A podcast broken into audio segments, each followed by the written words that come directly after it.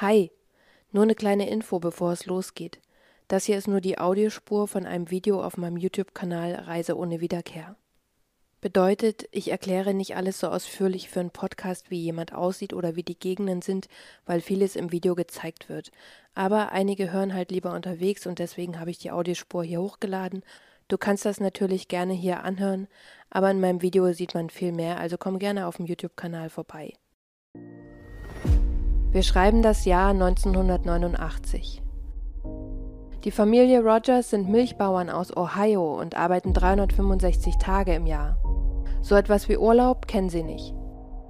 Doch nach einer Familientragödie müssen sie einfach mal raus. Tapetenwechsel. Leider wird ihr erster Urlaub auch ihr letzter.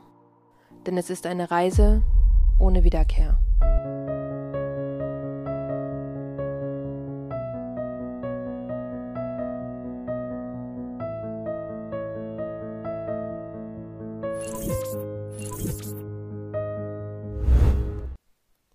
Salve, Merhaba und herzlich willkommen oder willkommen zurück zu einer neuen Folge von Reise ohne Wiederkehr. Ich bespreche mit euch Fälle von Touristen, die verschwunden oder verstorben sind und die im deutschsprachigen Trugreimbereich gar nicht bis kaum bekannt sind. Wenn du also neu hier bist und das deinem Interessengebiet entspricht, dann abonniere gerne den Kanal, um die nächsten Videos nicht zu verpassen. Lasst mir auch gerne einen Daumen nach oben da, wenn euch der Content gefällt, wenn euch die Auswahl meiner Fälle gefällt und natürlich, um mich zu unterstützen, dass das Video Leuten ausgespielt wird, die den Kanal noch nicht kennen. Die heutige Reise führt uns in die USA und dort bleiben wir auch, also lasst uns direkt beginnen. Joan Rogers wird am 12. November 1952 als Joan May Etzler in Ohio, den USA, geboren. Sie wächst dort in der Nähe von der Kleinstadt Wenworth auf, die auch Namensgeber für den gesamten Landkreis ist. Die ganze Gegend dort besteht hauptsächlich aus Agrarflächen, Feldern und es gibt viele Farmen oder auch eben Bauernhöfe, die seit Jahrhunderten im gleichen Familienbesitz sind. Und auch Joan, die von allen nur Joe genannt wird, wächst auf einem dieser Bauernhöfe auf. Sie hat eine wohlbehütete Kindheit und wird mit streng christlichen Werten erzogen. In der Highschool verliebt sich Joan dann in den schüchternen Hal Rogers. Er ist eine Klassenstufe über ihr und charakterlich könnten die beiden nicht unterschiedlicher sein. Freunde sagen sogar, dass das Sprichwort Gegensätze ziehen sich an für die beiden erschaffen wurde. Joan ist die Aufgeschlossene, die überhaupt keine Probleme hat, mit Leuten ins Gespräch zu kommen. Sie hat ein lautes und durchdringendes Lachen, sie liebt es zu tanzen, sie liebt Countrymusik, während Hell der ruhige, zurückhaltende und introvertierte Junge vom Land ist. Auch er ist auf einer Farm groß geworden und soll diese später auch von seinem Vater übernehmen. Die beiden werden ein Paar und keine vier Monate nach ihrem Highschool-Abschluss, also im Herbst 1971, läuten die Hochzeitsglocken für den 19-jährigen Hell und die 18-jährige Joan. Das mit der Hochzeit geht so schnell, weil Joan zu dem Zeitpunkt schon schwanger ist und ihren Eltern, die ja streng katholisch sind, ist es total unangenehm, dass ihre Teenager-Tochter vor der Ehe Sex hatte. Sie wollen jeden Klatsch und Tratsch in der Gegend vermeiden und drängen die beiden deswegen zu einer Hochzeit. Sozusagen als Strafe darf Joan kein Hochzeitskleid tragen und sie darf auch niemanden zu ihrer Hochzeit einladen. Die Trauung findet zwar in einer Kirche statt, aber daran nehmen nur die engsten Familienangehörigen teil und alles soll ganz still und heimlich über die Bühne gehen. Nach der Hochzeit zieht Joan dann zu Hell auf den Bauernhof in der Nähe von Wilshire. Schon ein paar Monate später, nämlich am 22. Februar 1972, wird dann durch die Geburt von Tochter Michelle aus dem frisch vermählten Ehepaar eine richtige kleine Familie. Wiederum zweieinhalb Jahre später, im Oktober 1974, wird dann das Familienglück durch die Geburt von Tochter Christy perfekt. Im Jahr 1976 kaufen Familienvater Hell und sein jüngerer Bruder John dann gemeinsam die 300 Hektar große Farm von ihrem Vater ab. Dort leben jetzt also Hell und seine Frau Joe mit den beiden Mädchen in einem Trailer, das ist eine Art Bungalow mit einem Flachdach, und Bruder John wohnt in einem Wohnmobil ebenfalls auf der Farm. Sie haben insgesamt 70 bis 80 Kühe, die jeden Tag gemolken werden müssen. Das bedeutet, jeden Morgen fünf Uhr früh aufstehen, in den Stall gehen, die Kühe melken. Bis man mit allen durch ist, sind zwei bis drei Stunden vergangen und das Ganze wiederholt sich jeden Nachmittag 15 Uhr. Das heißt, es ist ein Vollzeitjob, denn nur fürs Melken sind vier bis sechs Stunden Arbeitszeit vergangen und da sind alle anderen Arbeiten noch gar nicht eingerechnet. Sprich, man muss jedes Mal die Maschinen reinigen, man muss sie instand halten, man muss den Stall säubern, man muss die Felder bewirtschaften, beackern, wie auch immer man das nennt. Die Abläufe mit Kunden und Lieferanten müssen klappen, die ja die Milch letzten Endes kaufen, um Schokolade, Käse, Joghurt, was auch immer herzustellen. Das ist also ein Familienbetrieb, wo alle mit anpacken müssen. Und umso älter die Mädchen werden, umso mehr wachsen sie auch in die einzelnen Aufgaben dieses Bauernhofs rein. Michelle und Christy lieben ihre Kindheit auf der Farm. Für sie sind die Kühe jetzt nicht einfach nur Nutztiere, sondern sie empfinden sie als ihre Haustiere genauso wie den Familienhund. Den Mädchen ist es ein Dorn im Auge, dass ihr Vater den Kühen nur Nummern gegeben hat und sie auch nur bei den Nummern ruft. Und deswegen beginnen sie, allen 80 Kühen einen Namen zu geben und bringen ihren Vater auch dazu, diese Namen zu lernen. Und Hell, der seine Töchter liebt und sie als seine Prinzessinnen bezeichnet, gibt halt nach und will ihnen einen Gefallen tun und lernt dann brav die Namen wie April, Grandpa, May, Sage und so weiter und so fort. Bei den Kuhnamen sind die Schwestern sicher einig, aber sonst könnten Michelle und Christy vom Charakter nicht unterschiedlicher sein. Sie gehen nämlich komplett nach ihrer Mutter und ihrem Vater. Michelle, die Ältere, geht komplett nach ihrem Vater. Sie ist genauso ruhig und introvertiert wie er. Sie behält vieles für sich und in der Schule ist sie im Landwirtschaftsteam oder im Buchclub. Schwester Christy geht nach ihrer Mutter. Sie ist laut, sie ist aufgeweckt, manchmal ein bisschen vorlaut und auch frech. Und in der Schule interessiert sie sich eher für Musik und Sport. Sie spielt Saxophon, sie spielt Softball und sie will unbedingt zu den Cheerleadern an der Schule gehören. Vater Hell beobachtet Christy oft, wie sie vor den Kühen steht und ihre Cheerleader-Routine vortanzt, und er ruft ihr zu, wenn die Kühe nicht abhauen, dann scheint das ja gut auszusehen. Ansonsten gibt's die ganz normalen Streitigkeiten unter Geschwistern, wie wer darf über die Fernbedienung bestimmen, wer darf länger am Telefon sein, wer soll abwaschen, wer soll Staubsaugen. Christy hat außerdem Probleme mit ihrer Größe. Als sie Teenager wird, versucht sie alles, um größer zu wirken, denn sie ist nur 1,55 und so tupiert sie sich die Haare so gut wie sie kann, um ein paar Zentimeter größer zu wirken, was in den 80ern ja sowieso Modetrend war und da gar nicht weiter aufgefallen ist. Die beiden Mädchen sind also ab dem Teenageralter in die Aufgaben vom Bauernhof eingebunden und übernehmen fast alle Tätigkeiten, die auch ihre Eltern übernehmen. Zu Michels Routine gehört es zum Beispiel, jeden Morgen fünf Uhr früh eben im Stall zu stehen und die Kühe zu melken, bevor es danach in die Schule geht. Durch die Agrarkrise im mittleren Westen der USA in den 80er Jahren nimmt Mutter Joe zusätzlich zu ihren Aufgaben auf der Farm noch einen Job in einer Fabrik an. Sie sitzt dort am Fließband oder fährt Gabelstapler und hat die Nachtschicht. Das macht sie, um mehr Geld zu haben, ganz klar, aber auch um die Familie für eine Krankenversicherung zu qualifizieren. Der übliche Tagesablauf von Mutter Joe sieht dementsprechend so aus. Sie kommt frühzeitig von der Nachtschicht, hilft Michelle dann noch bei den letzten Zügen des Melkens, macht beide Mädchen für die Schule fertig, schmiert die Pausenbrote, fährt beide dann in die Schule. Dann haben Hell und Joe ein einziges Ritual. Nachdem sie die Mädchen zur Schule gebracht hat, fährt sie jeden Morgen mit Hell auf seinem Motorrad in die Ortschaft Wilshire rein, um zu frühstücken. Und da besteht Joe auch drauf, das ist ihr wichtig, das ist der einzige Luxus, den sie haben und die einzige Zeit, die sie mit Hell alleine hat, abseits vom Bauernhof. Nachdem sie vom Frühstück zurückkommen, legt Joe sich dann hin, um 15 Uhr rechtzeitig wieder im Stall zu stehen, wenn die Kühe gemolken werden müssen. Ihre Mädels kommen kurz danach von der Schule, die ab und an auch zu anderen Aktivitäten gefahren werden müssen oder Freunde besuchen wollen. Joe muss sich danach um den Haushalt kümmern, die üblichen Sachen wie Wäsche waschen, Einkäufe machen, Abendessen für die Familie kochen. Nach dem Abendessen legt sie sich noch mal kurz hin, quasi ihr Mittagsschlaf, und dann geht's auch schon wieder los zur Nachtschicht. Und das Tag ein, Tag aus. Der ganze Stress und die Arbeitsbelastung führen dazu, dass Joe Mitte der 80er physisch nur noch ein Schatten ihrer selbst ist. Sie war schon immer eine sehr schlanke Frau, aber jetzt ist sie hager, regelrecht abgemagert. Und Freunde und Bekannte von ihr sagen, dass Joe Mitte 30 zehn Jahre älter aussah, als sie eigentlich war. Jeder muss mit anpacken, jeder hat seine festen Aufgaben und jeder muss den Nächsten unterstützen, sonst funktioniert das Ganze nicht. Und alles funktioniert prima, bis auf das Christy nicht mal mit einem Megafon aus dem Bett zu kriegen ist früh. Aber ansonsten sind sie ein eingespieltes Team, alles funktioniert. Das ändert sich jedoch im Jahr 1988 schlagartig, als die Polizei auf dem Hof steht. Diese sind gekommen, um John, also den Bruder von Hell und den Onkel von Michelle und Christy, festzunehmen.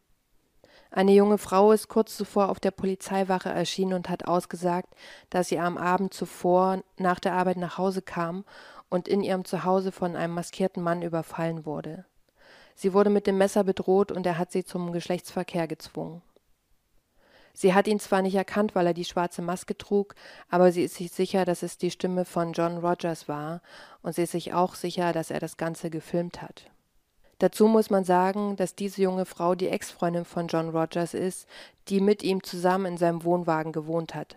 Also als sie ein Paar waren sowieso, aber auch im Nachhinein hat er halt, bis sie eine eigene Wohnung findet, gesagt, okay, du kannst bei mir wohnen. Und deswegen ist sie sich eben auch so sicher, ihn erkannt zu haben. Die Polizei nimmt John daraufhin fest und besorgt sich einen Durchsuchungsbefehl für seinen Wohnwagen sowie für sein Auto. John ruft Hell zu, bitte hol mich da raus, und Hell als älterer Bruder gibt ihm sein Wort. Tatsächlich finden die Beamten im Wohnwagen eine Videokassette, wo die geschilderte Tat darauf zu sehen ist.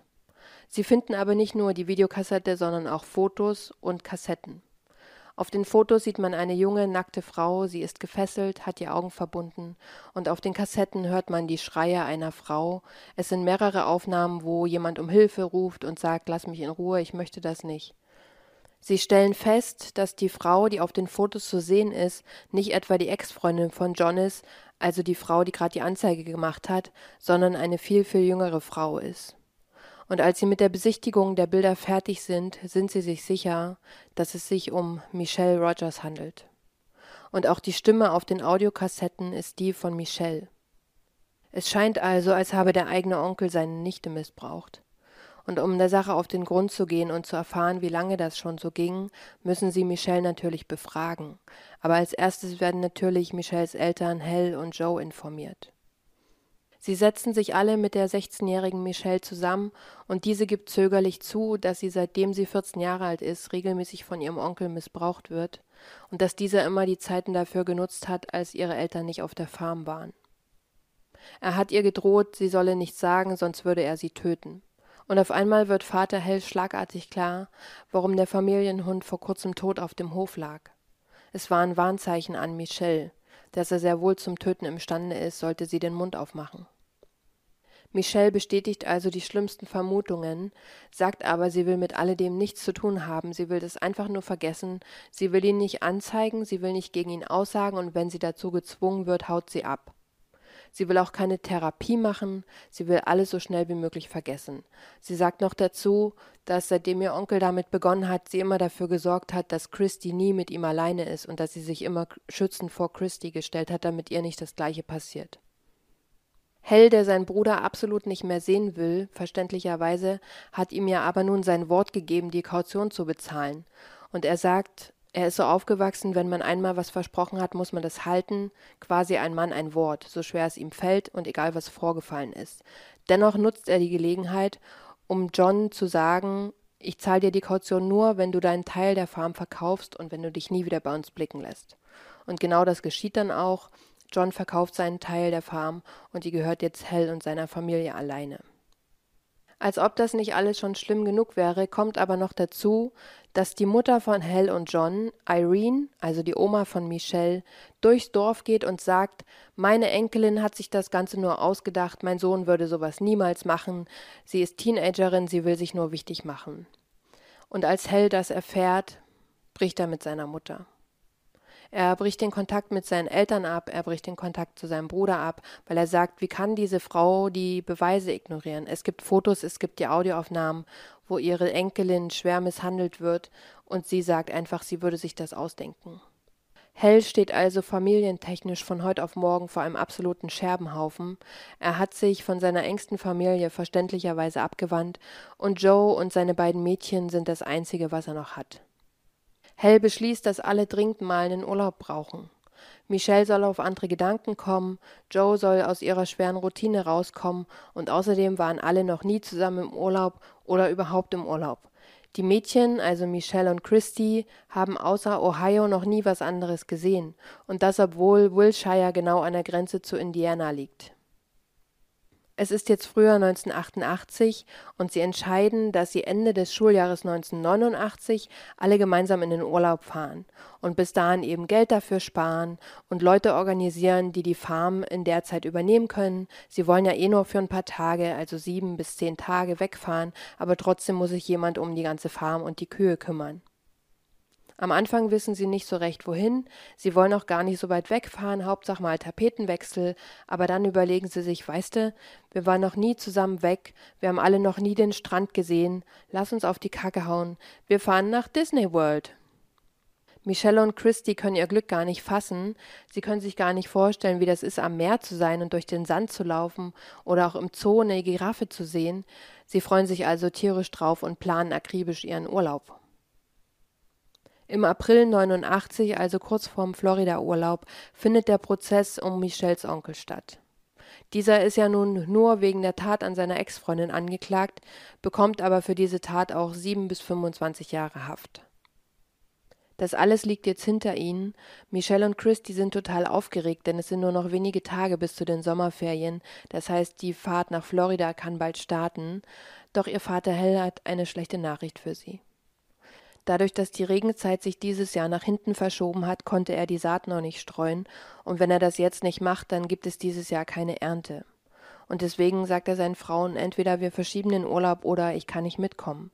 Aber eigentlich möchte ich, dass ihr fahrt, also macht das gerne ohne mich, denn er will unbedingt diese Abwechslung für Michelle und auch für Joe und natürlich auch für Christy. Sie hätten zwar Vertretung für die Kühe gehabt, denn ein paar Nachbarn und auch Joes Familie hätten sich darum gekümmert, aber ihnen jetzt auch noch die Beackerung der Felder zuzumuten, ist eben einfach zu viel. Trotzdem wollen die drei Frauen unbedingt den Urlaub antreten, denn er ist lange geplant und wer weiß, wann es das nächste Mal die Möglichkeit gibt. Joan, Michelle und Christy machen sich also am Mittag des 26. Mai 1989 auf den langen Weg nach Florida. Es geht 1500 Kilometer südlich auf der Interstate 75, die direkt von Ohio über Kentucky, Tennessee, Georgia bis nach Florida führt. Ihr erster kurzer Stopp ist kurz nachdem sie die Grenze zu Georgia überqueren, denn dort übernachten sie und decken sich mit den ersten Souvenirs ein. Am Samstag, den 27. Mai, erreichen sie dann ihr erstes Ziel, den Zoo in Jacksonville. Sie machen viele Fotos von den Giraffen, Elefanten, alles Tiere, die sie noch nie gesehen haben, und Michelle schreibt später eine Postkarte, in der steht Ich habe hier meine Eidgenossen gefunden, denn ihr Spitzname ist Monkey. Am Sonntag, den 28. Mai, geht es dann weiter nach Silver Springs. Dieser Ort ist bekannt für seine Glasbodenboote und auch Joan, Michelle und Christy machen eine dieser Touren auf dem Glasbodenboot. Von dort aus schreibt Joan dann ihrem Ehemann eine Postkarte und sie schreibt machen uns auf den Weg nach SeaWorld und dann Disney World für drei Nächte. Das Wetter ist sehr heiß, die Luftfeuchtigkeit beträgt 98 Prozent. Die Kinder haben eine tolle Zeit, schleppen mich überall mit hin. Haben Silver Springs gesehen und eine Fahrt mit dem Glasbodenboot gewagt. Ich muss los, muss Christy aus dem Bett holen. Liebe dich. Pass auf dich auf und arbeite nicht zu viel. Die nächsten drei Tage sind also komplett für Disney World in Orlando eingeplant und vom 29. bis 31. Mai besuchen die drei die unterschiedlichen Themenparks wie das Magic Kingdom, das Epcot Center, SeaWorld und die Hollywood Studios. Am 1. Juni geht es dann weiter von Orlando nach Tampa, wo sie einen weiteren Themenpark Busch Gardens besuchen wollen. Sie checken Mittag 12.30 Uhr im Zimmer 251 des Days Inn in Tampa ein. Michelle stürmt sofort aufs Zimmer und das Erste, was sie macht, ist 12.37 Uhr ihren Freund anrufen, der heute Geburtstag hat. Die beiden kennen sich schon seit der siebenten Klasse, sind aber erst vor einem Monat beim Abschlussball zusammengekommen und eben frisch verliebt. Michelle hat ihm, bevor sie in den Urlaub gefahren ist, einen großen Blumenstrauß und Schokolade auf seiner Arbeitsstelle an der Tankstelle bestellt und will sich jetzt eben erkundigen, ob alles angekommen ist und ob er sich gefreut hat. Die beiden telefonieren so zehn Minuten miteinander und Michelle erzählt ihm, dass alles toll ist, aber das Einzige, was sie gerne machen würde, ist gerne ins Meer gehen, aber sie nicht dürfen, weil sie ja alle drei nicht so gut schwimmen können und ihre Mutter Joan hat eben was dagegen, dass sie sich am Meer aufhalten.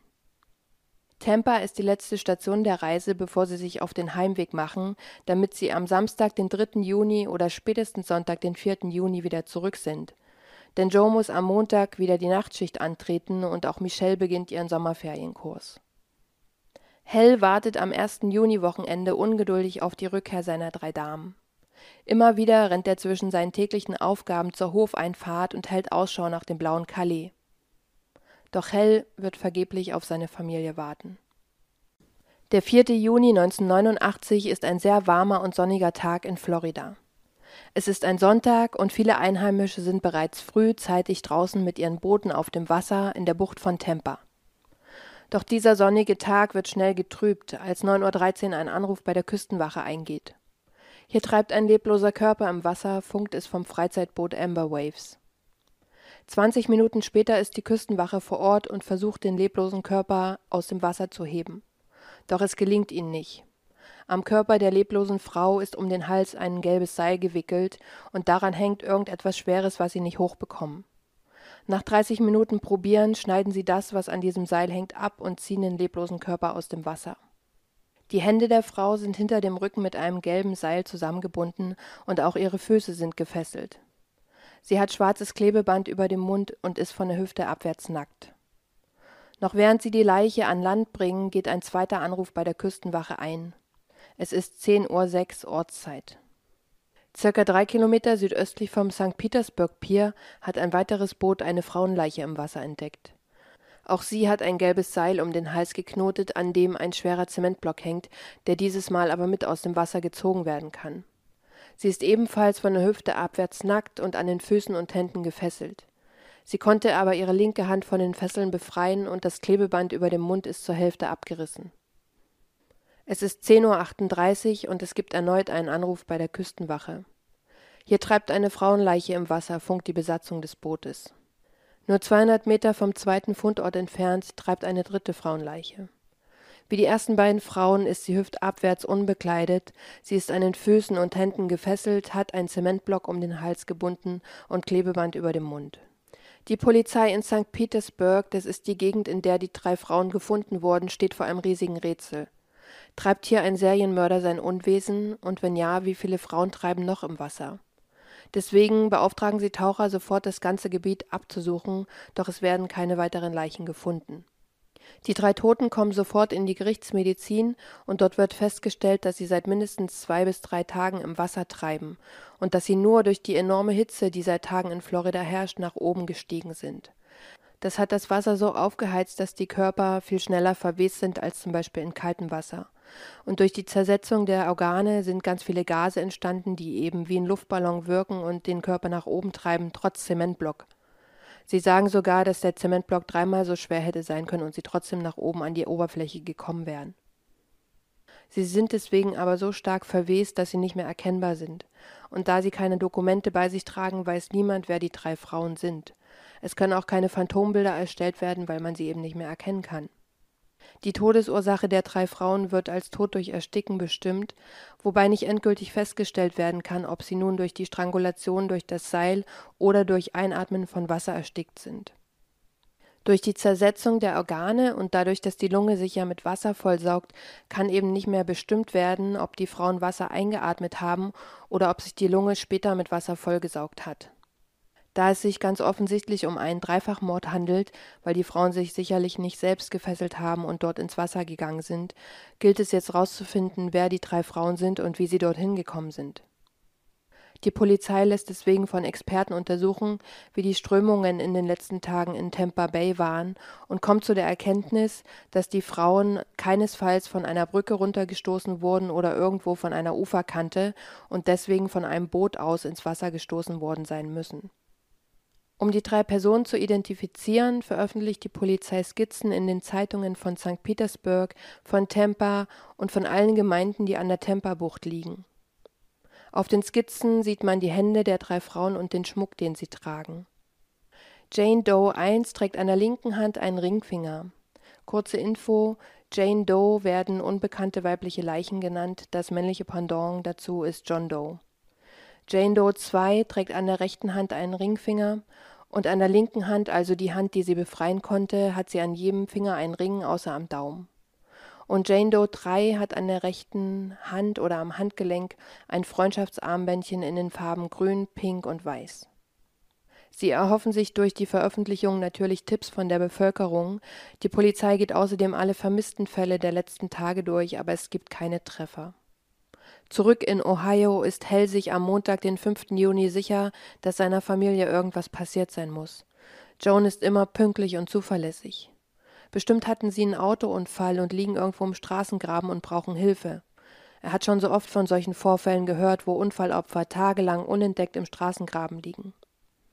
Er will die Strecke abfahren und sie suchen, zur Not auch mit einem Helikopter und deswegen hebt er 7000 Dollar von der Bank ab. Am Dienstag, den 6. Juni, meldet er dann seine Familie bei der Polizei als vermisst. Er plant seine nächsten Schritte, das heißt, er versucht Vertretung für die Farm zu finden, er versucht herauszufinden, wo die drei das letzte Mal gesehen worden sind, damit er weiß, wo er mit der Suche anfangen soll. Deswegen telefoniert er Freunde von den beiden Mädchen ab und der beste Tipp, der kommt von Jeff, Michelles Freund. Der Hell erzählt, dass er mit Michelle das letzte Mal an seinem Geburtstag telefoniert hat, dem 1. Juni, und dass sie da in Tampa, Florida waren. Doch Hell wird seine Suchmission nie antreten, denn in Tampa gibt es neue Entwicklungen. Die Polizei, die nach der Veröffentlichung der Schmuckfotos keine konkreten Hinweise erhalten hat, und die Fotos wurden ja nur in den lokalen Zeitungen gedruckt, ist sich mittlerweile sicher, dass wenn niemand den Schmuck erkennt und auch niemand drei Frauen vermisst, dass es dann Touristinnen sein müssen. Sie wenden sich also an alle Hotelbetreiber in St. Petersburg, in Tampa und alle kleinen Ortschaften rund um die Bucht von Tampa, denn die Frauen könnten von überall her sein, und sie fragen, ob irgendein Zimmer unbewohnt ist und irgendwelche Gäste nicht zurückgekehrt sind. Und tatsächlich, am 8. Juni, also vier Tage nach dem Auffinden der Leichen, meldet sich das Days Inn in Tampa und berichtet, dass Zimmer 251 seit Tagen unbewohnt ist. Eine Mutter mit ihren beiden Töchtern hatte am 1. Juni mittags dort eingecheckt und seitdem ist das Zimmer aber unberührt. Eine Hotelangestellte hat es jeden Tag gereinigt und alle Sachen lagen immer am gleichen Fleck. Es war nichts bewegt worden. Die Betten waren gemacht, dort hatte nie jemand drin geschlafen und das meldet sie ihrem Hotelmanager, der eben die Polizei anruft. Am Hotel angekommen erfährt die Polizei durch die ausgefüllte Anmeldung die Namen der fehlenden Gäste. Joan Rogers und ihre beiden Töchter Michelle und Christy. Sie untersuchen das Hotelzimmer nach Hinweisen und nach Fingerabdrücken, die sie mit den Fingerabdrücken, die von den Opfern genommen werden konnten, abgleichen können. An der Zahnpastatube kann ein Fingerabdruck gesichert werden, und als der Experte mit dem Ergebnis zurückkommt und sagt It's a match, also Treffer, haben die drei Unbekannten endlich einen Namen und eine Adresse. In Vanwert, Ohio, macht sich noch am gleichen Tag ein alter Schulfreund von Hell, der mittlerweile Polizist ist, auf den Weg zur Rogers Farm, um Hell die schlimme Nachricht zu überbringen. Joan, Michelle und Christy werden fünf Tage später, am 13. Juni 1989, auf dem nahegelegenen Friedhof beigesetzt.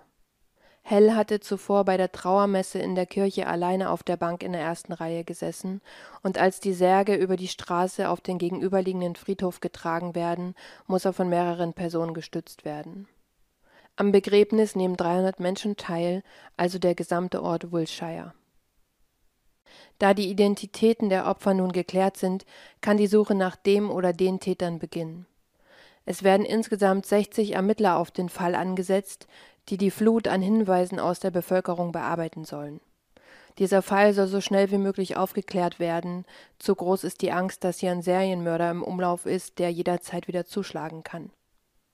Zurück im Hotelzimmer 251 suchen die Ermittler nach Hinweisen. Auf dem Fernseher liegen zwei unentwickelte Filmrollen sowie eine neue aufgerissene Packung.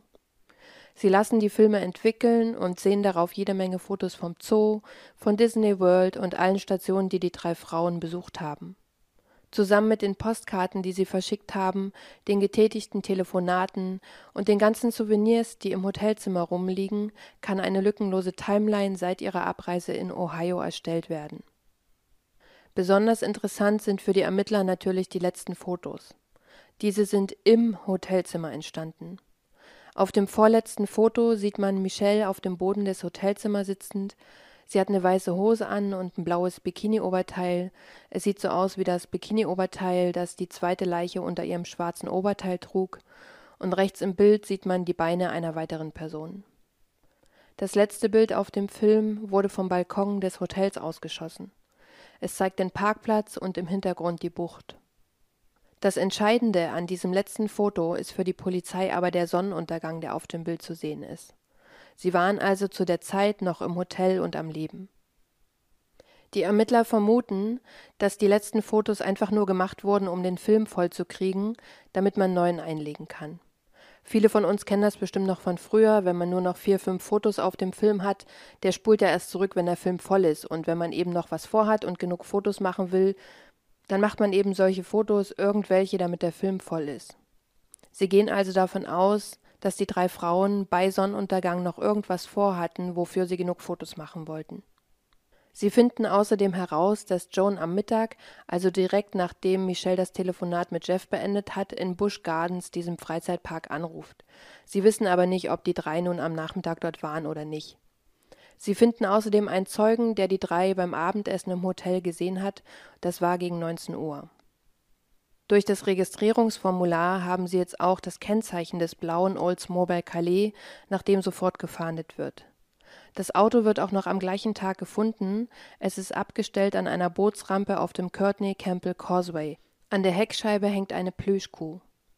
Der Wagen ist unberührt, es sind also keine Scheiben eingeschlagen, obwohl er dort seit ein paar Tagen steht. Der Beifahrersitz ist nach vorn geklappt, was dafür spricht, dass alle drei auch im Auto waren, als sie dort ankamen. Im Auto finden sie zwei Kartenspiele, auf der Rückbank liegt ein Rätselheft und im Auto gibt es verschiedene Broschüren und einen Zettel, der in der Beifahrertür liegt. Auf dem Zettel steht die Wegbeschreibung zu genau dieser Bootsrampe von ihrem Hotel aus. Und rechts neben der Wegbeschreibung steht noch die Notiz blau mit weiß. Die Schrift auf diesem Zettel ist von Joan. Aber es gibt noch eine einzige weitere Notiz und die steht auf einer der Broschüren geschrieben und es ist weder die Schrift von Joan noch von den Mädchen. Doch dazu später mehr. Die Polizei geht davon aus, dass die drei sich mit jemandem getroffen haben, der ein blau-weißes Boot besitzt und mit dem sie dann von dieser Rampe aus aufs Wasser gefahren sind, um den Sonnenuntergang zu beobachten. Alles, was sie bisher wissen, spricht dafür. Der neu eingelegte Film im Fotoapparat, die Notiz in dem Auto und dass die drei von einem Boot aus ins Wasser geworfen wurden. Am nächsten Tag gibt die Polizei eine Pressekonferenz, auf der sie nach Zeugen suchen, die entweder die drei Frauen an der Bootsrampe gesehen haben oder jemanden mit einem blau-weißen Boot.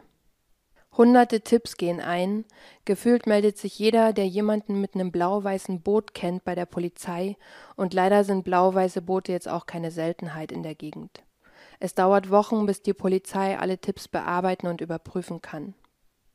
Einer dieser Tipps stellt sich jedoch als sehr vielversprechend raus, denn ein Zeuge meldet, dass es genau an dieser Bootsrampe einen Mann gibt, der ein blau-weißes Boot hat und der Bootstouren anbietet, gegen Bezahlung und unangemeldet natürlich.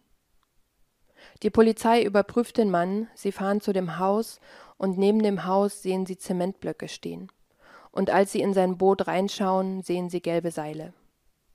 Der Mann wird in Anwesenheit seiner Frau befragt und sagt aus, dass er an dem Abend mit Freunden auf dem Wasser angeln war. Er bringt sich also selbst in Verbindung mit dem Wasser an dem Abend.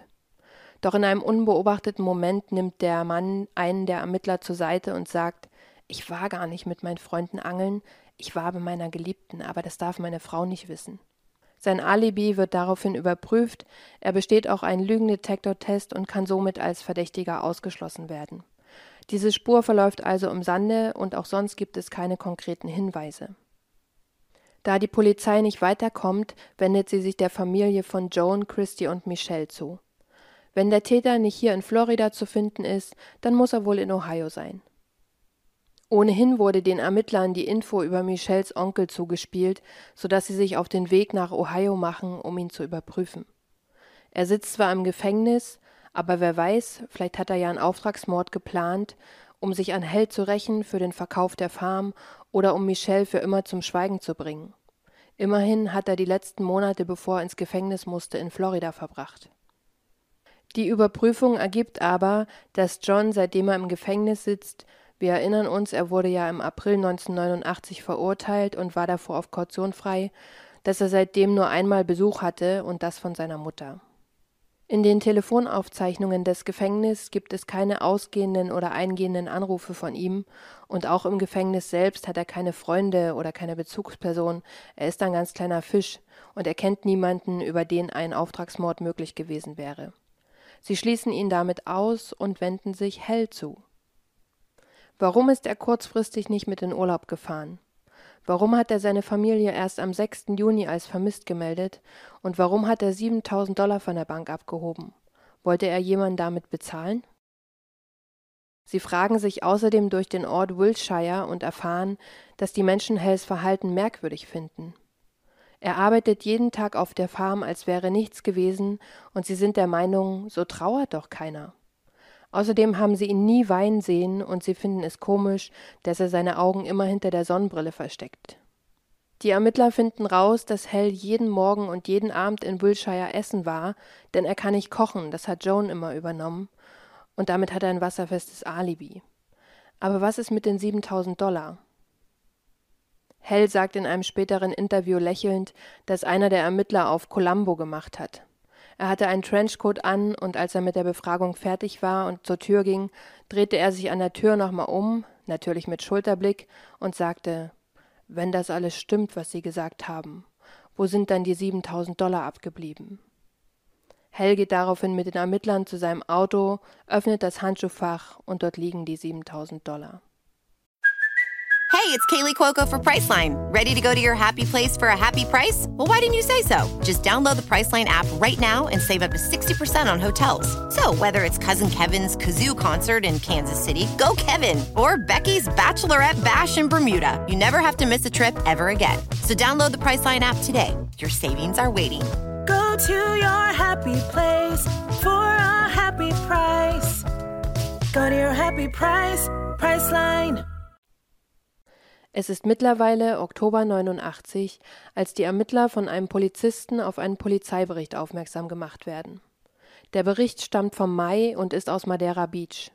Und darin steht, dass eine Touristin aus Kanada vergewaltigt wurde. Die Tat hat sich am 15. Mai auf einem blau-weißen Boot zugetragen. Die Ermittler spüren, dass sie hier eine erste ganz heiße Spur in der Hand haben. Zu groß wäre der Zufall, dass genau zwei Wochen vor den Morden eine ebenfalls Touristin auf einem Boot vergewaltigt wurde. Sie haben von solchen Vorfällen noch nicht so oft in ihrer Karriere gehört.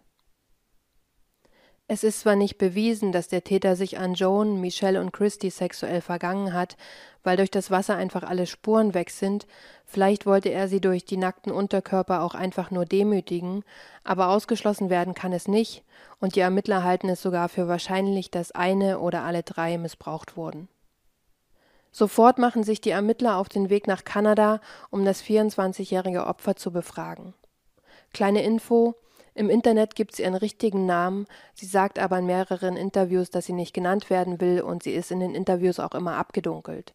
Deswegen nenne ich sie Mary.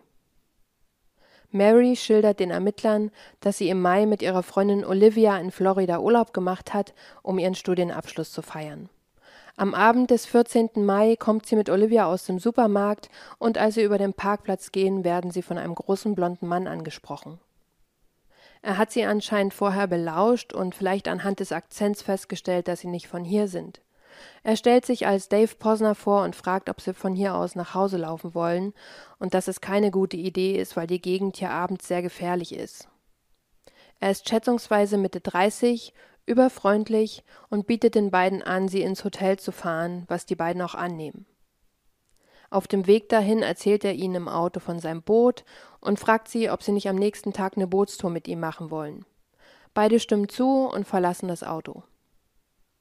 Am 15. Mai, als Mary los will zum Treffpunkt, sagt Olivia auf einmal, dass sie nicht mitkommt, dass sie nur zugestimmt hätte, um ihn loszuwerden, dass sie ihn creepy findet und überhaupt nicht daran denkt, sich mit ihm zu treffen.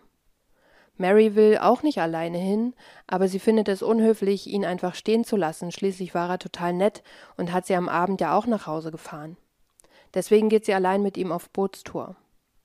Sie fahren aufs Meer raus, werfen die Angeln raus und er fragt Mary, warum ist Olivia denn nicht hier? Und sie sagt, dass Olivia was anderes vorhatte. Er macht ihr daraufhin den Vorschlag, dann lass uns doch abends noch mal treffen. Bei Sonnenuntergang ist alles noch mal viel schöner. Du bringst deine Freundin Olivia mit und dann fahren wir noch mal raus. Mary stimmt zu. Sie geht zurück ins Hotel, isst zu Abend und bittet Olivia eben jetzt abends mitzukommen. Aber Olivia bleibt dabei. Sie will nichts mit dem zu tun haben und Mary sollte sich auch nicht mit dem alleine treffen. Wieder am Bootssteg angekommen, zeigt sich Dave verärgert darüber, dass Olivia wieder nicht dabei ist. Er versucht es zwar mit dem Spruch zu überspielen, ihr Pech, dann verpasst sie halt was, aber das wird Mary halt auch erst im Nachhinein klar. Sie fahren wieder aufs Meer raus, werfen die Angeln raus, denn abends angelt es sich am besten, sagt Dave. Als es dunkel wird, möchte Mary aber wieder an Land zurück, aber Dave denkt gar nicht dran. Er beginnt sich an sie ranzumachen, und sie fängt an zu schreien und sich zu wehren. Er sagt ihr, wenn du schreist, klebe ich dir den Mund zu, und aus Panik davor, keine Luft mehr zu kriegen, schweigt sie. Sie sieht das Ufer in der Ferne und denkt sich, bis dorthin kann ich schwimmen, das schaffe ich. Er bekommt es irgendwie mit und sagt, denk gar nicht dran, ins Wasser zu springen, denn dann überfahre ich dich. Außerdem sind hier Haie. Und willst du wegen bisschen Sex dein Leben riskieren? Bisschen Sex. Aber dazu komme ich am Ende noch. Mary lässt also alles über sich ergehen Sie hofft, dass alles schnell vorbeigeht. Sie ärgert sich und sie fragt sich, wie sie sich in so eine Situation bringen konnte, wenn man schon als kleines Kind lernt, nicht mit Fremden mitzugehen.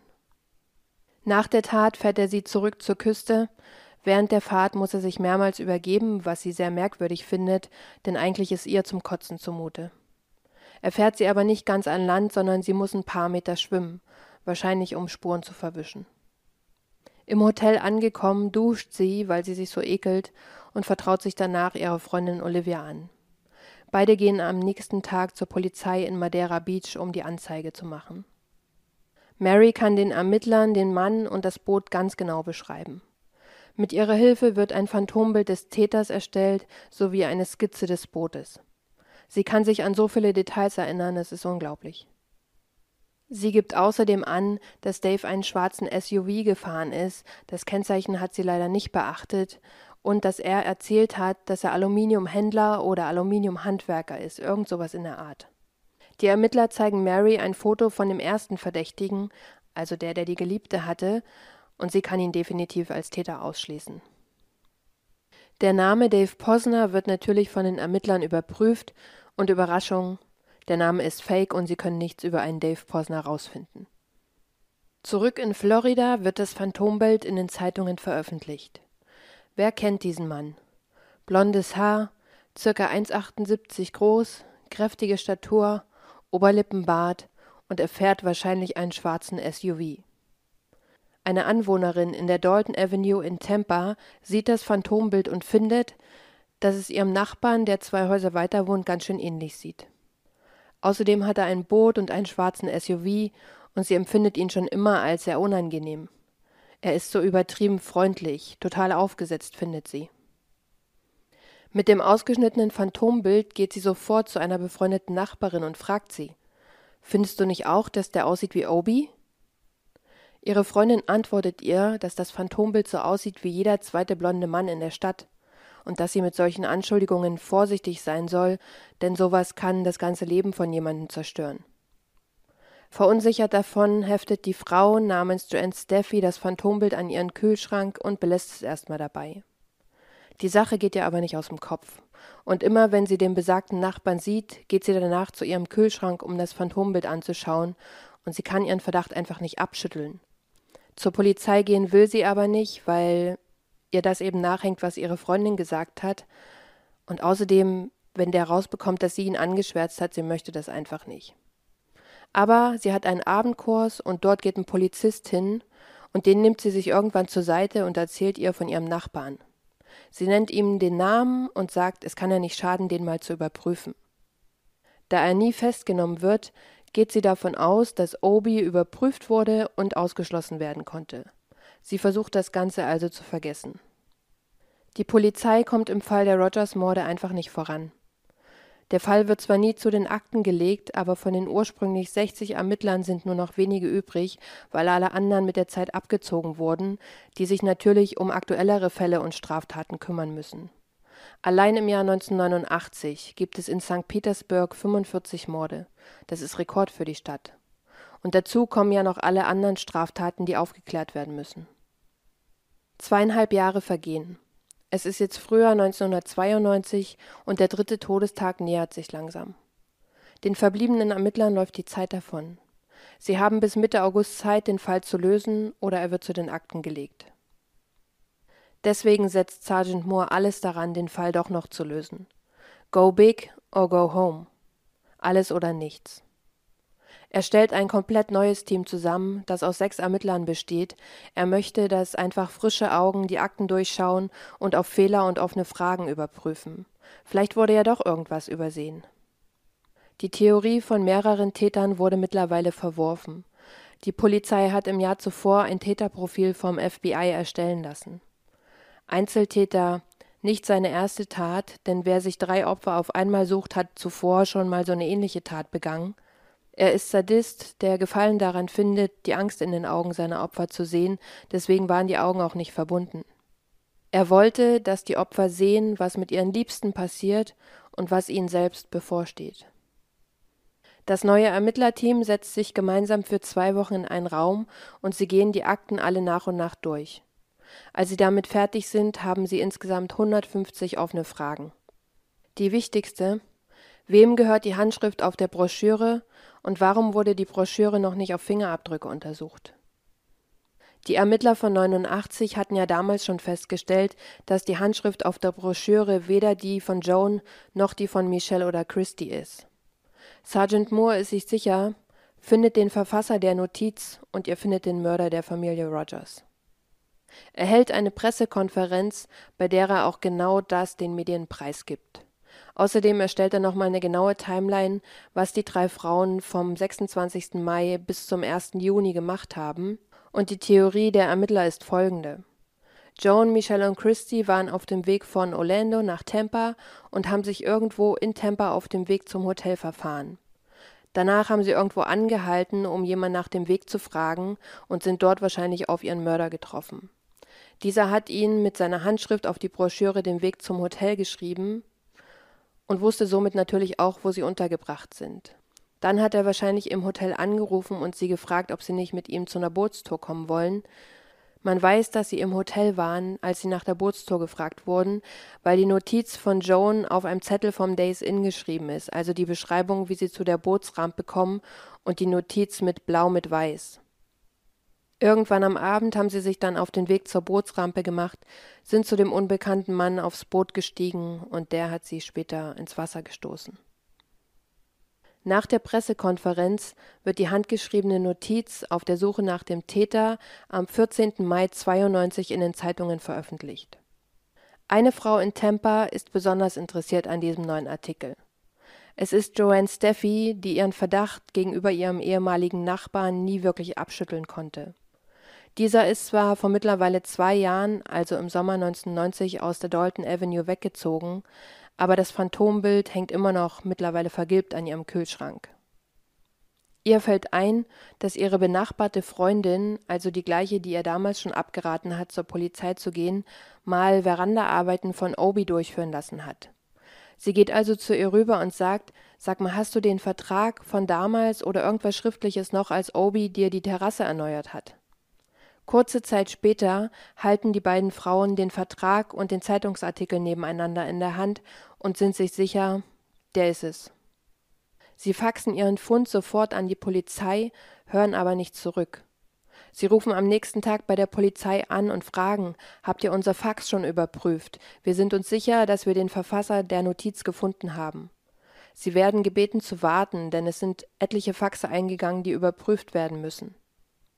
Tatsächlich gehen durch die Pressekonferenz und den Zeitungsartikel wieder so viele Informationen auf einmal bei der Polizei ein, dass sie mit dem Bearbeiten überhaupt nicht hinterherkommen. Auf der Broschüre konnte übrigens nur ein Handabdruck gefunden werden, keine Fingerabdrücke. Eigentlich logisch, weil wenn man schreibt, stützt man da die Hand genau hier ab. Die Ermittler kommen damit aber nicht weiter, weil die Datenbanken mit Fingerabdrücken gefüttert sind und sie nichts zum Abgleich für den Handabdruck haben. Parallel zu der Veröffentlichung der Handschrift in der Zeitung hängen ab Mai 92 riesige Plakate mit den Fotos der drei Opfer in der ganzen Region, um damit nochmal maximale Aufmerksamkeit auf den Fall zu lenken. Eine prominente Kollegin von Sergeant Moore, die die Plakate sieht, fragt ihn, warum bringst du denn nicht die Handschrift auf den Plakaten an in Überlebensgroß?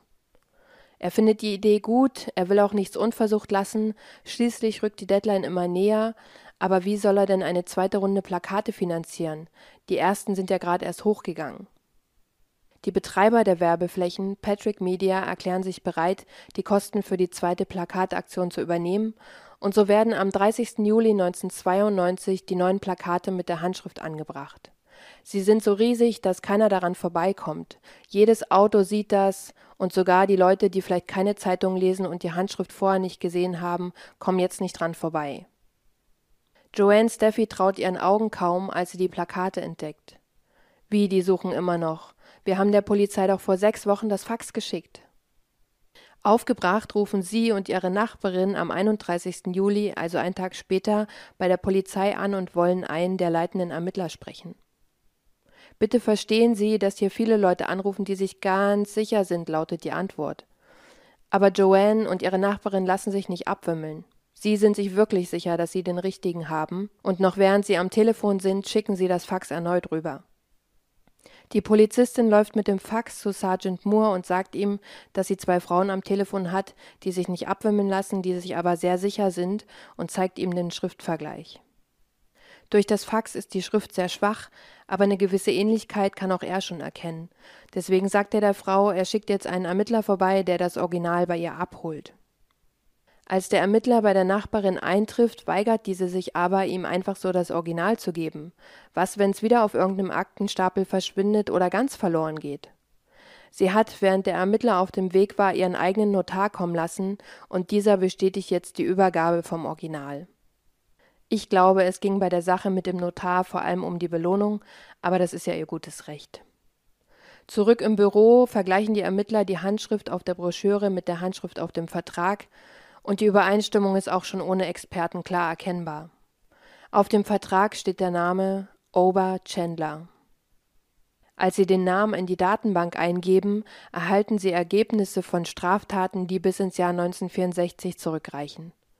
Bewaffneter Raub, Drogenhandel, Einbrüche, alle möglichen Delikte. Durch seine Strafakten können Sie nun auch den gefundenen Handabdruck mit seinem vergleichen. Er stimmt überein. Sie halten das 1989 entstandene Phantombild neben ein Foto von Chandler. Auch das ist ein Treffer. Als sie die damalige Adresse in der Dalton Avenue überprüfen, stellen sie fest, dass er mit seinem Boot direkten Zugang zu der Rampe hatte, an dem das Auto der Rogers gefunden wurde. Er brauchte von seinem Haus hier über den Kanal bis zur Bootsrampe nur 15 Minuten. Und er macht Aluminiumverkleidungen an Dächern und Verandas. Die Ermittler haben also zwei Wochen bevor der Fall geschlossen werden soll, endlich einen großen Durchbruch. Auch wenn alle Indizien auf ihn deuten, die Beweislage ist schwach. Es gibt, wie gesagt, keine DNA-Spuren an den Opfern, es gibt keine Fingerabdrücke am Auto oder im Hotelzimmer und es gibt keinen Tatort, der untersucht werden kann. Es kann lediglich bewiesen werden, dass er den drei Frauen die Wegbeschreibung aufgeschrieben hat, und das alleine ist ja kein Verbrechen.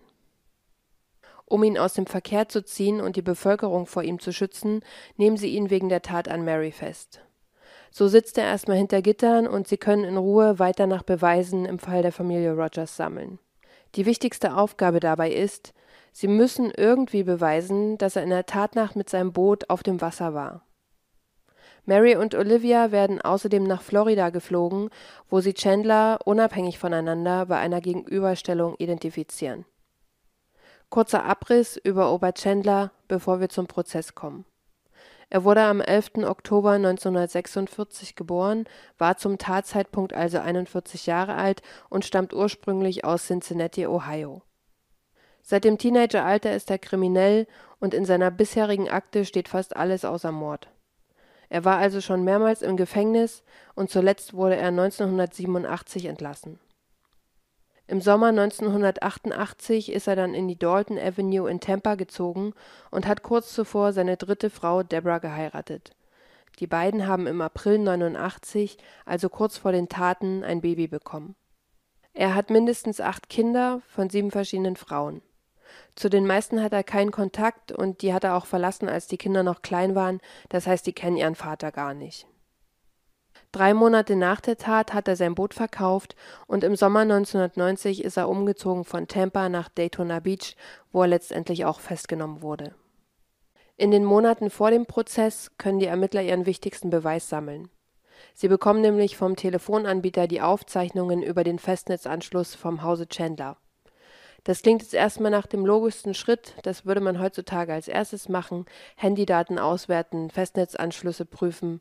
Und das haben die Ermittler damals auch sofort gemacht, aber das Problem war, ohne jetzt tiefer darauf einzugehen, dass die Aufzeichnungen von mehreren Monaten verschwunden waren. Und dazu gehörten eben Mai und Juni 1989. Das heißt, nach viel hin und her, vielen Anläufen und Versuchen halten sie endlich diese Aufzeichnungen in der Hand. Und dort sieht man eben, dass in der Nacht zum 2. Juni mehrere Anrufe von einem Boot aus auf das Festnetz im Hause Chandler stattgefunden haben. Und jetzt kann man eben nicht einfach so von einem Boot aus im Festnetz anrufen. Man muss einen Operator anfunken und dieser verbindet einen dann mit der gewünschten Rufnummer. Und die Leute, die bei diesem Operator arbeiten, sagen, dass der Mann vom Boot sich immer mit Obi vorgestellt hat oder manchmal gar nicht mit seinem Namen, sondern nur den Namen des Bootes genannt hat, nämlich Gypsy One. Und das ist das Boot von Ober Chandler. Sie haben ihn. Der Prozess gegen Ober Chandler wegen dreifachen Mordes beginnt im September 1994. Es wird ein Indizienprozess. Die zwölf Geschworenen hören Aussagen von Chandlers Tochter Crystal, von verschiedenen Gefängnisinsassen, die mit Chandler zu tun hatten, dann von einem ehemaligen Arbeitskollegen, der zum Tatzeitpunkt mit ihm zusammengearbeitet hat.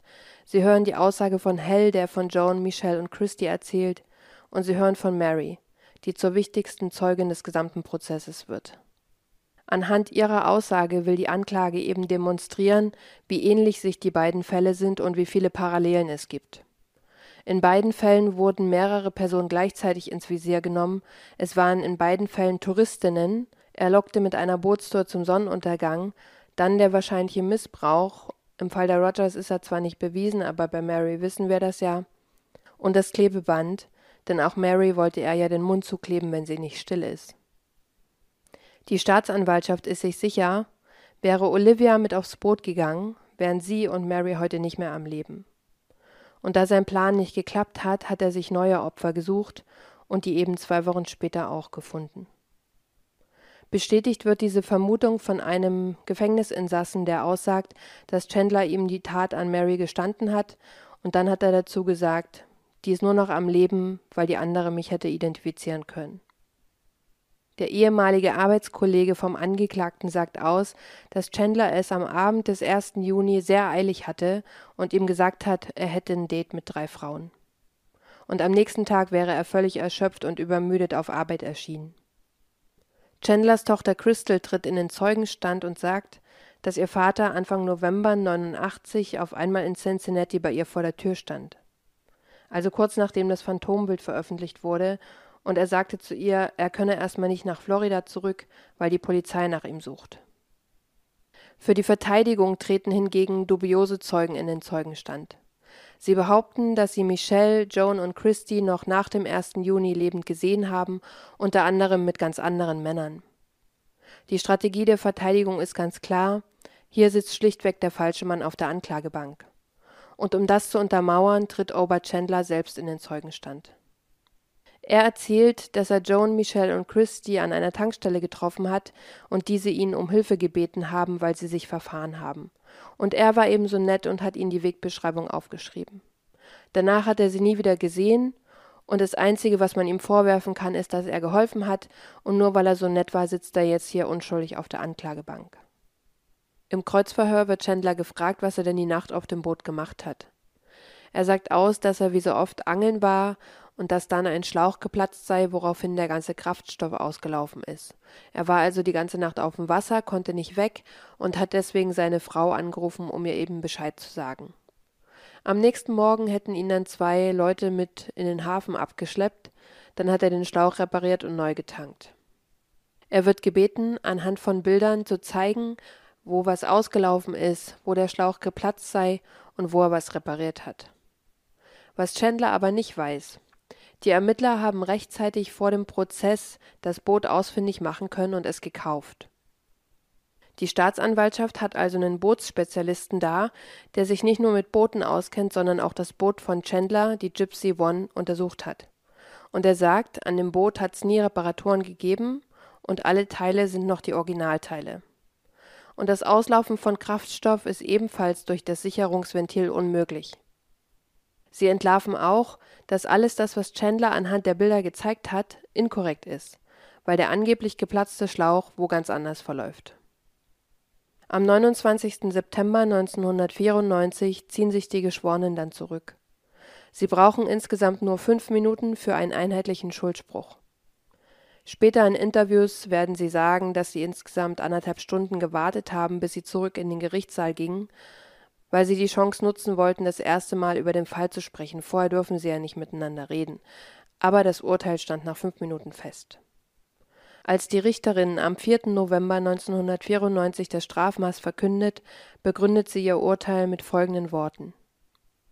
Ein Opfer war das erste, zwei mussten zusehen. Stellen Sie sich die Angst vor. Ein Opfer war das zweite, eins musste zusehen. Stellen Sie sich das Grauen vor.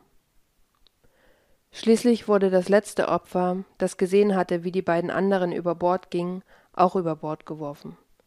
Stellen Sie sich den Horror vor. Ober Chandler, Sie sind ein Mann ohne Seele. Sie verurteilt ihn wegen dreifachen Mordes zum Tode durch die Giftspritze. Das Urteil wird 17 Jahre später, am 15. November 2011 um 16.25 Uhr vollstreckt. Ober Chandler stirbt somit im Alter von 65 Jahren. In seiner Zelle hinterlässt er einen Zettel, auf dem steht: Ihr tötet heute einen unschuldigen Mann. Aber war er wirklich so unschuldig? Denn drei Jahre nach seinem Tod können seine DNA-Spuren einem ungelösten Mordfall zugeordnet werden. Die 20-jährige Ivy Liz wurde am 26. November 1990 tot aufgefunden, nachdem sie von ihrer Abendschicht in einem Einkaufszentrum nicht zurückgekehrt war. Ivy Liz ist vergewaltigt und erdrosselt worden. Sie war nackt und hatte Klebeband im Haar. Die damals an ihr gefundenen Spermaspuren können im Jahr 2014 Ober Chandler zugeordnet werden und dieser Cold Case ist somit nach 24 Jahren gelöst. Das war es an sich für den heutigen Fall. Ich möchte aber noch ein paar Dinge ansprechen. Ich habe so das Gefühl, je älter der Fall, desto grausamer die Tat. Das war schon beim Fall von Rebecca so. Und jetzt war es wieder so, dass ich zwischendrin ein paar Tage das komplette Kontrastprogramm fahren musste, denn man fragt sich unweigerlich, oder ich habe mich das gefragt, was ist in den letzten Stunden, in den letzten Minuten auf diesem Boot passiert. Wer wurde zuerst über Bord geworfen? Musste die Mutter mit ansehen, wie ihre Töchter im Meer verschwinden? Oder waren die Töchter zuletzt auf dem Boot und haben gesehen, wie die Mutter untergeht? Joan hat's gehasst, Wasser überm Gesicht zu haben oder beziehungsweise, dass ihr ganzer Kopf unter Wasser ist. Sie hat es nicht mal gemocht, wenn die Bettdecke über ihrem Kopf war, hat Hell gesagt. Wie lange ist das Ganze gegangen? Was mussten sie ertragen? Es ist alles ungeklärt. Und wenn man sich überlegt, was Michelle mit ihrem Onkel durchmachen musste, und wenn man sich jetzt vorstellt, dass sie vielleicht kurz vor ihrem Tod die gleiche Tat nochmal durchleben musste, ist fürchterlich. Und dass sie damals Christy vor ihrem Onkel beschützt hat und jetzt vielleicht zusehen musste, wie ihr das gleiche passiert. Wie gesagt, das sind so Sachen, da mache ich mir automatisch Gedanken drüber. Und die gehen mir dann auch nicht aus dem Kopf. Dann die Vorstellung, dass die drei auf dem Boot waren. Wann war der Zeitpunkt, als sie verstanden haben, dass der Mann nichts Gutes im Schilde führt? Und dann zu wissen, wir sind nicht die besten Schwimmer, beziehungsweise wird gesagt, dass Joan gar nicht schwimmen konnte und die Mädchen nur ein bisschen. Das heißt, sie waren ihm komplett ausgeliefert. Vielleicht haben sie ihm auch erzählt, dass sie nicht schwimmen können. Und er hat es dadurch leicht, sie zu fesseln, weil ich frage mich nämlich, die Seile waren ja alle in der gleichen Art geschnürt. Das heißt, es wurde von einer Person gemacht. Wie konnte er die drei überwältigen, ohne dass sie sich gewehrt haben? Das kann ja nur sein dadurch, dass sie nicht ins Wasser springen konnten und er das wusste, weil wie hatte er sonst die Zeit, jeden einzeln zu fesseln, ohne dass die anderen eingreifen? Am Anfang habe ich nämlich gedacht, vielleicht hatte er eine Waffe, hat sie bedroht und gesagt, Du schnürst ihr die Hände hinterm Rücken zu und du der nächsten und für ihn bleibt dann nur die dritte Person übrig. Aber von der Waffe ist nie eine Rede und wie gesagt, die Seile sind gleich geknotet, das heißt, es war ein und dieselbe Person bei allen drei Frauen. Dann zu Mary. Es ist so wichtig, dass sie zur Polizei gegangen ist und die Anzeige gemacht hat, auch wenn sie gedacht hat, dass der Täter niemals gefunden wird. Aber ohne ihre Anzeige wären die Ermittler niemals auf den Täter gekommen und hätten die Parallelen zwischen ihrer Tat und der Tat an den Rogers gezogen. Und ohne ihre Aussage vor Gericht wäre er auch niemals verurteilt worden. Ich finde krass, dass Mary nur zu dem Treffen gegangen ist, weil sie nicht unhöflich sein wollte. Und dann habe ich mir so überlegt, wie viele Sachen wir machen, die wir vielleicht gar nicht wollen, einfach um nicht unhöflich zu sein, und dass man manchmal lernen muss, unhöflich zu sein. Also nicht generell und nicht zu jedem den ganzen Tag unhöflich sein, aber wenn einem irgendwas unangenehm ist und man aus der Situation raus möchte, dann darf man auch mal unhöflich sein. Ich glaube, dass der Enkeltrick zum Beispiel nur funktioniert, weil die Leute nicht unhöflich sein wollen. Aber es ist überhaupt kein Ding, wenn man jemanden am Telefon hat und man bedrängt wird, einfach auflegen, das ist ein Knopfdruck. Und wenn man Festnetz hat, Hörer hinlegen und dann den Hörer daneben legen, damit sie nicht anrufen können und beim Handy die Nummer blockieren. Man muss nicht dranbleiben und zuhören bei irgendeiner fremden Person, nur weil man nicht unhöflich sein will. Die Person am anderen Ende denkt sich nicht, ach, Frau Müller aus Hannover ist ja unhöflich. Das ist denen egal, das hat da nicht geklappt, fertig. Ich meine, ich mache selber bei Telefonumfragen mit weil ich weiß, dass die meisten Leute, die da arbeiten, erst nach Abschluss des Gespräches irgendwie eine Provision bekommen. So, und dann hänge ich zehn Minuten da in der Schleife und am Anfang hat sie gesagt, ja, es ist nur ganz kurz das Gespräch und nach zehn Minuten sage ich dann, ja, wie lange geht es noch? Ja, nicht mehr so lange. Habe ich gesagt, wenn Sie noch mehr als drei Fragen haben, dann lege ich aber wirklich auf. Und dann lege ich auch auf, weil ich habe mir Mühe gegeben, ich wollte freundlich sein, aber irgendwann reizt dann und dann muss man eben da muss man nicht mal Mut dafür haben, da muss man einfach nur auflegen.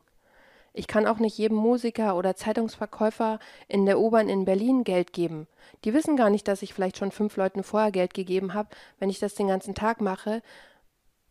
Und die gucken einen dann an, wie die ist ja unfreundlich. Ja, ich, Leute, ich kann es nicht ändern. Was ich auch im Laufe des Falles interessant fand, ist, dass Olivia ja ein mulmiges Gefühl bei ihm hatte und auch die Nachbarin Joan Steffi aber alle anderen nicht. Für alle anderen war es der freundliche, nette, hilfsbereite Mann, aber die beiden haben irgendwie instinktiv gemerkt, mit dem stimmt irgendwas nicht. Und ich finde daran eben interessant, dass manche Menschen, dass manchen das gegeben ist, dass sie das spüren und andere anscheinend überhaupt nicht. Und zu dem bisschen Sex. Wo ich erst schon gesagt habe, sage ich später noch was dazu. Wenn eine von beiden Seiten nicht will, dann ist es kein Sex, sondern Vergewaltigung. Punkt. Deswegen verstehe ich auch nicht, warum man heutzutage immer sagt, es war einvernehmlicher Sex. Das Wort Sex impliziert, dass es einvernehmlich ist, weil sobald es nicht einvernehmlich ist, heißt es nicht Sex, sondern Vergewaltigung. Zuletzt möchte ich nochmal auf Hell eingehen, weil er ja von seinen Mitmenschen verdächtigt wurde, nur weil er nicht richtig getrauert hat. Also erstens, jeder trauert anders und zweitens hat Hell später selber gesagt, er musste sich um die Farm kümmern.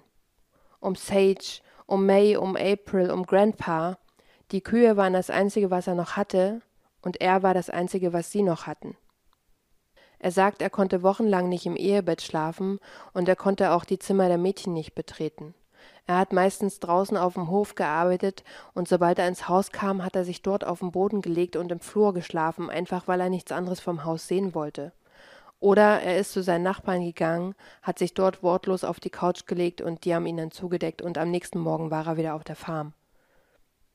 Er hat es lange nicht geschafft, Grabsteine für die Gräber zu besorgen, weil er nicht wahrhaben wollte, dass seine Familie dort unter der Erde liegt. Und so ein Grabstein mit Namen drauf hätte das Ganze halt real gemacht. Er erzählt, dass er eines Nachts sogar auf dem Friedhof stand mit einer Schaufel in der Hand und die Gräber ausgraben wollte, um zu sehen, ob dort wirklich Joan, Michelle und Christy drin sind. Weil er hat sie ja nie gesehen. Die Särge waren ja immer geschlossen. Weil die Körper so verwest waren, haben sie das nie geöffnet, und er dachte sich halt, vielleicht hat die Polizei in Florida sich geirrt, und in den Särgen sind gar nicht meine zwei Töchter und meine Frau. Er hat's letztendlich dann nicht gemacht, das nur zur Vervollständigung. Er hat auch irgendwann das Auto aus Florida zurückbekommen und wollte das nicht auf seinem Hof stehen haben, er konnte es einfach nicht sehen. Und hat es dann bei Freunden abgestellt und irgendwann wieder zurückgeholt. Und als es wieder da war, hat er ganz oft im Auto geschlafen, um seiner Familie nahe zu sein. Und ist dann irgendwann auch mit dem Auto die gleiche Strecke gefahren wie Joan, Michelle und Christy bis zu der Bootsrampe, wo sie verschwunden sind. Um das Ganze wenigstens mit einer kleinen positiven Nachricht abzuschließen, Hell hat rund um die Jahrtausendwende neu geheiratet. Er hat eine Frau gefunden, die ebenfalls Witwe war.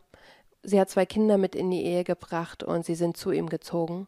Und seitdem führen sie die Farm gemeinsam. Das war's für heute, ihr Lieben. Wie ihr an der Einblendung der Notrufnummer sehen könnt, die lautet 911 für die USA. Ich habe genug gequasselt für heute.